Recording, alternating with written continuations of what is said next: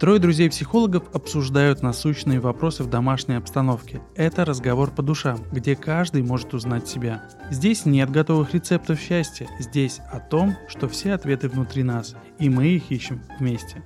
Все ответы внутри. В этом выпуске – Гиперопека – это такая избыточная, чрезмерная забота о ребенке. Мама, я хочу сделать торт. Вась, не надо, любой торт у тебя заканчивается блинами. Получается, что она в слиянии с мамой, а она и сама не живет, и мама тоже не живет своей жизнью. При такой гиперопеке чаще всего ребенок вырастает с синдромом выученной беспомощности и вообще-то инфантильным. Павлик, пора домой. Мама, а я замерз или я голодный? А разве это плохо, когда я так сильно люблю своего ребенка? Всем привет! С вами подкаст «Все ответы внутри». И я Антон. Я Влада. Я Костя. Тема сегодняшнего подкаста – родительская гиперопека. И начнем мы с кейса, который я расскажу из своей практики, и напомню, что это собирательный образ для сохранения конфиденциальности с моими клиентами. Ну что, начнем? Клиентка рассказала мне такую историю о себе. Мне уже за 30, и я продолжаю жить с мамой. Это позволяет мне не тратить деньги на съемную квартиру, и я могу потратить больше денег на себя. Но иногда жить с мамой мне кажется невыносимым. Она может контролировать, во сколько возвращаюсь домой, и если поздно, то она может мне звонить и требовать вернуться. Она может контролировать, куда я трачу свою зарплату, и может быть не согласна с чем-то и обязательно мне это высказывает. Кроме того, она всегда просит меня рассказывать про мои отношения с мужчинами и критикует их. Особенно часто она любит критиковать мой внешний вид и мою одежду. Я уже устала от этого, но так было всегда в моей жизни, и я не знаю, что с этим делать. Что скажете? Я бы сказал, бежать. Да, да. Просто да. бежать подальше от мамы, снять квартиру и жить там. Это, к сожалению, довольно часто встречающаяся история, когда родители с самого детства привыкли вот так вот гиперопекать своих детей, и неважно, сколько этим деткам уже лет, а им там под 50. Да, они продолжают переживать, заботиться, да, в виде вот такой, если это можно назвать заботой, о своих детях. Но ведь это мнимая забота о своих детях, там же, по сути, это не о детях они заботятся, а о себе. Ты знаешь, я уверена, что многие родители сказали бы, а разве это плохо, когда да. я так э, сильно люблю своего ребенка, так переживаю за него, да, ведь это же любовь, разве бывает много любви? И вот здесь как раз-таки, как ты правильно сказал, речь совсем не о любви. И совсем не о детях. И совсем не о детях, это точно. Что вы думаете по поводу кейса и что можете еще сказать? Мне кажется, опять же, мама, когда начинает так гипер опекать эту вот девушку, собирательный образ твоей клиентки, если так можно сказать, угу. то, в принципе, это же просто про какое-то недоверие, про какое-то неотпускание ребенка, это про какой-то страх. Это, знаешь, у меня почему-то сразу же ассоциация, когда вот женщина с каким-то вот поводочком идет, и ребенок должен быть на поводке, чтобы если вдруг что, ну-ка иди-ка сюда, иди сюда, сделай так, как я тебе говорю, сделай как надо. Я же лучше знаю, что ты будешь делать и как тебе нужно будет. Шапку надень, не ешь, приходи вовремя, ложись спать, и вообще типа, по праздникам нужно ходить в кинотеатр. Ну и вообще со стороны вроде выглядит как разумное поведение, когда взрослые понимают, что будет лучше для ребенка, полезнее, что будет безопасней, и вроде как бы со стороны выглядит нормальным. Но что из этого получается? К сожалению, получается результат, как у твоей клиентки, потому что она не научилась проявлять свое психологическое «я». Самостоятельность. Не научилась самостоятельности. И вот куда это привело ее, к полному слиянию, к той точке, где она сейчас находится. Да, и сделать, собственно, с этим как будто бы ничего нельзя. Получается, что она в слиянии с мамой, она и сама не живет, и мама тоже не живет своей жизнью. И получается, и здесь не так, и там не так, и они обе недополучают того, чего могло бы быть у них. Сложность такой ситуации заключается в том, что твоя клиентка уже получила этот опыт и для нее он встроен в ее психологическую систему. И ей в целом-то где-то кажется, что это нормально. То есть, конечно, когда она пришла к тебе в терапию, наверное, потому что ну, ну, это какой-то борщ, что-то не то. Ну, то есть я вообще-то взрослый, самодостаточный человек. Хотелось бы, Хотелось бы мере. так думать. Но, видимо, где-то она там все-таки проявляется, ростки вот этой индивидуальности и психологической зрелости. Поэтому она пошла в терапию. Но это такой сложный путь, сложный и долгий путь. И смотри, И опять же радует то, что она уже пошла в терапию, что она уже осознала, что что-то да. здесь не так, что проблема-то не в ней, и проблема-то как бы не в маме, а в их взаимоотношениях. То есть то, что происходит между ними. При такой гиперопеке чаще всего ребенок вырастает с синдромом выученной беспомощности и вообще-то инфантильным, потому что ему ответственность в детстве не передавали и не давали проявлять себя. А ну-ка, Антон, расскажи нам определение выученной беспомощности. Нет, это не я. За определение у нас Влада отвечает. Итак, девушка, которая владеет шестью языками, 28 дипломами, сейчас нам расскажет, что же такое выученная беспомощность. Своими словами, на примере Когда человек... слоненка. Для слушателей выученная беспомощность как пасутся слоны. Когда слоненок растет маленький, его сажают на поводок, и маленький колышек вбивает в землю. Он маленький, колышек маленький, и он не может ему сопротивляться, не может его выдрать. И он приучается, что он держится на этом поводке за этот колышек. И когда он вырастает в огромного слона, он все равно не пробует выдернуть этот колышек, потому что он знает, что, ну, я уже выучил эту беспомощность, я буду ходить на этом поводке. Как бы это уже должно быть так, это да, уже априори да, монтировано в меня. Даже не пробует, естественно. Если нравится, что ты слушаешь сейчас, подпишись на наш подкаст, потому что все ответы внутри. Если у тебя есть своя история, которой ты готов поделиться, или появился вопрос, оставь свой комментарий. Все ответы будут внутри. Давайте поговорим про то, как может выражаться гиперопека в детстве. И вот здесь хотелось бы отметить, да, что она может быть в таких разных проявлениях. Первое — это такая некая авторитарность и запреты, да, то есть когда я лучше для тебя знаю, ты не можешь быть самостоятельным, ты должен делать, как я говорю. И другая крайность — это когда ребенок может делать все, что хочет. Вот вообще да. все. Абсолютно. У него нет никаких запретов, ограничений, и он может быть вообще абсолютно любым, и это все принимается. И как раз-таки вот этот вариант, который с такой некой вседозволенностью, наносит ребенку тоже вред. Потому что на самом деле ребенок не учится взаимодействовать с другими людьми, он не придает значению чувствам и потребностям других людей. То есть все крутится да, вокруг собственной выгоды, собственных потребностей. Правил не желаний. признает. И у такого ребенка нет как раз-таки вот этих границ, которые помогают да, ему все-таки выстраивать отношения с окружающими. И такие дети могут относиться потребительски к своим родителям, вообще к окружающим. Mm-hmm, мне да. все должны. Вот я привык, что я могу делать все, что хочу, и мне все должны. И за это мне ничего не будет.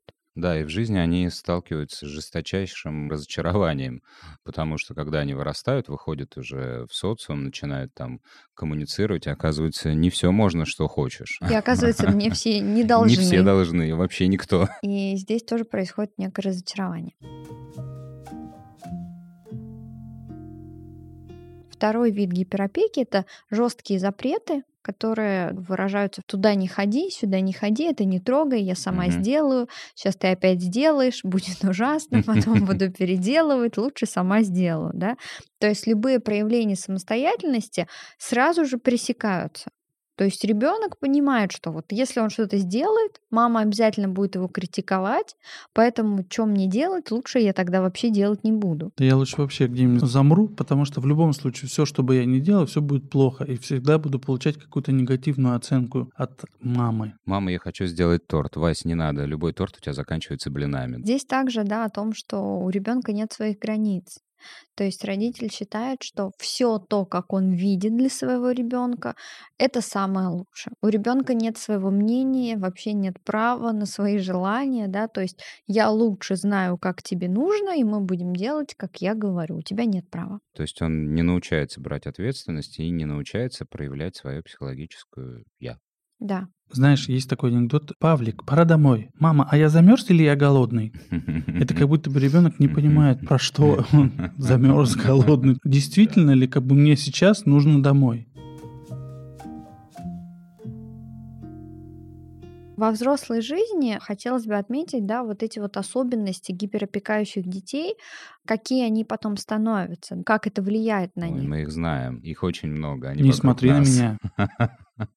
Самое первое, конечно же, это слияние с родителями. То есть отсутствие процесса сепарации, отсутствие понимания себя как отдельной личности. Что я могу чего-то хотеть, у меня может быть другое мнение, нежели у родителей, да, и вообще, что это нормально думать как-то иначе. И вообще, мне кажется, хорошо бы было, если бы сепарация происходила на обоих концах провода, что называется, да, то есть чтобы и мама отцепилась от ребенка, и ребенок отцепился от мамы, и тогда это будет нормальное завершение вот этой привязанности. Еще один пункт — это отсутствие понимания, чего я хочу. То есть вот как раз-таки к тому, я Мгм. замерз или я хочу кушать, да. Мгм. То есть в детстве за ребенка всегда хотели, выбирали, думали родители, и у ребенка не сформировалась вот эта самостоятельность и вообще ответственность за себя, за свои желания. И тогда он привык, что то, что я хочу для себя, это неправильно. Вот мама точно знает, как мне лучше. Потом во взрослой жизни он знает, что его начальник лучше знает, что нужно. Или жена. Или жена знает лучше, чем, Чем он. чем он. Но, да. в принципе, он и будет искать такую жену, которая заменит маму, скажем Да. так, заменит фигуру мамы, и будет говорить, что лучше, как лучше, куда мы поедем с Владиком, или что мы будем делать. Если не хотите попасть в такую ситуацию, слушайте наш подкаст «Муж как папа». В нем мы подробно разбираем эту тему. Еще один пункт про гиперопекающих детей — это страх перед окружающим миром, точнее, перед его опасностью, да, потому что гиперопекающие родители очень часто транслируют детям, что мир какой-то угрожающий, страшный, нельзя доверять, нужно доверять только маме, только мама хочет для тебя как лучше, только я о тебе забочусь, все остальные ты им не нужен, вообще не думай о них, только мама твоя самая заботливая и так далее. И тогда ребенок вырастает и понимает, что, блин, ну да, никто мне добра не хочет, все мне хотят там навредить или еще что-то, а вот мама, конечно же, только Она она, одна. одна в этом мире, да, хочет для меня хорошего. Здесь важно подметить, что, конечно, мама оберегает, и мир полон опасности, но еще при этой гиперопеке ребенок лишается возможностей. Лишается, мне кажется, знаешь, не то, что возможности Возможности познавать Да. мир. А за этим, Проявляться. да, за этим есть, э, ну, собственно говоря, жизнь. Возможности чувствовать страх, возможно, еще тоже лишается. То есть он не знает, как это в том мире, скажем так, где граница защиты мамы заканчивается. Если он живет в стерильном мире, получается, и мама так Да. все хорошо организовала, то да, часть, собственно говоря, эмоционального интеллекта у него полностью атрофирована, потому что он эти чувства никогда не испытывал, и они были вообще под запретом. И мама говорила, что мне чувствовать надо. Да, да. Или вообще куда засунуть свои чувства. Ты же маленький, чуть злишься, там, тебе Да, да, злиться да. нельзя. Это как раз вот в прошлых подкастах мы тоже Да. говорили об этом, что нельзя. Про злость мы говорили, да. Злиться на родителей. Еще один пункт — это про беспомощность и безинициативность в собственной жизни. Ну, за тебя-то все решают, Мгм. тебе всю жизнь говорили как надо, и, конечно, человек вырастает до 18 лет, до 20 лет, до 30, а ничего не поменялось. Ему, же так же и говорят, иди туда учиться, иди туда работать, То есть надень шапку, туда Ну, же. то есть ребенок остается инфантилом, по Да. сути, да, и остается уже, точнее, не ребенок, а становясь взрослым, он все равно внутри остается инфантильным, и поэтому не понимает, как же быть и что же делать. И получается, вроде детина такой 40-летний стоит, как бы шапочку-то не знает, как одеть, и не знает, как пройти в метро, потому что, по сути, ему не научили, и он как бы растерянный, беспомощный, никому непонятный, ненужный. Слушатели, вы уже знаете, мы не раз об этом говорили. У нас есть три роли — родитель, взрослый и дитя. И, собственно говоря, вот этот родитель из вот такой гиперопеки, он внутри человека проявляется таким контролирующим и критикующим. И с тем всем набором убеждений и системы родительской, и он ее не пересматривает и не дает проявляться своему внутреннему ребенку. Поэтому он и в 30, и в 40 все равно живет вот в этой системе. Поэтому важно понимать, что да, вы это приняли, и даже если мама не оказывает прямое воздействие на вас, но вы уже это приняли и в себя внедрили. Вы живете по той модели, Да, которая вам да. уже известна с детства. Да, даже если получится так, что получится какая-то принудительная сепарация, не знаю, уедете в командировку в Австралию, но то, что вы получили, вот, вот то и будет. Это сейчас был про что, мама? Я туда не в командировку хотел.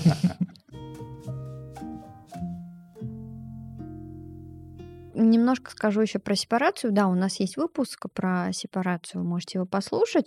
Но действительно часто такое бывает, что с самого детства, там, с рождения, что говорят мамы, мы погуляли, мы покушали, мы поиграли, да, вот смотрите, все мы. Это такое слияние. И как бы первый год жизни это как бы нормально, собственно, да, ребенку нужно внимание, но потом со временем происходит эта сепарация, это отделение, у ребенка появляются уже другие интересы, он видит других фигур в мире, он хочет делать что-то там без мамы, конечно, под присмотром мамы, зная, что она рядом, если что, я могу к ней там приползти, но в целом ему уже интересно что-то за пределами мамы.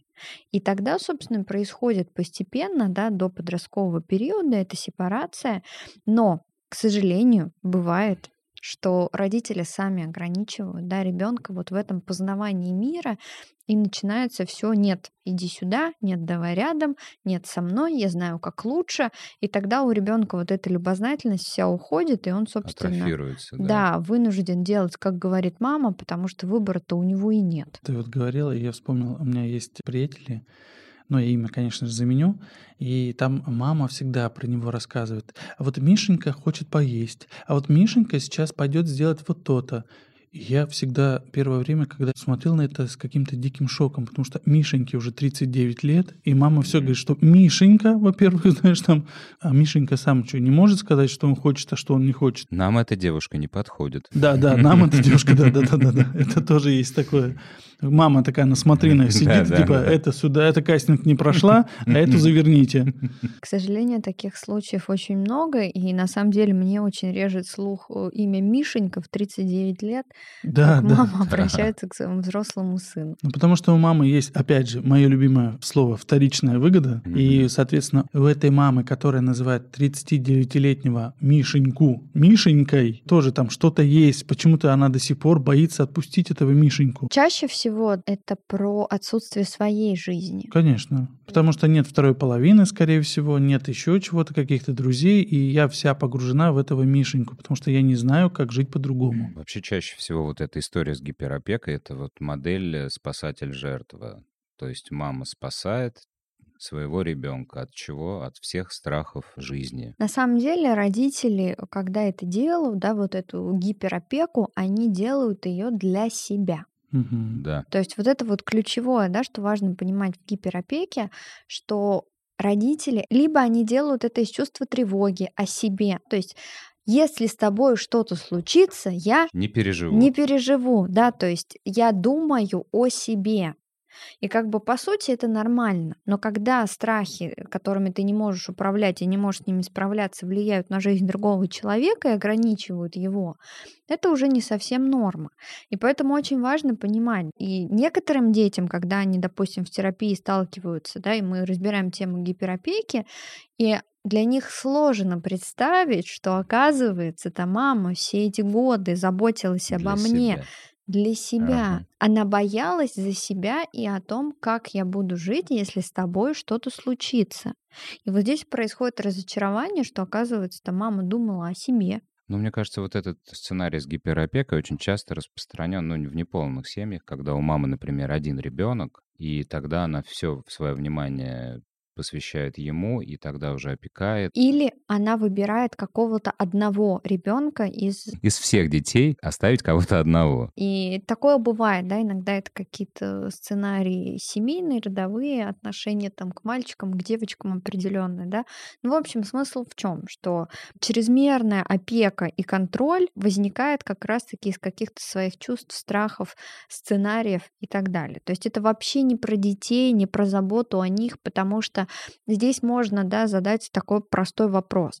А то, что вы вот так опекаете своего ребенка и лишаете его самостоятельности, как вы думаете, ему это поможет или все-таки наоборот?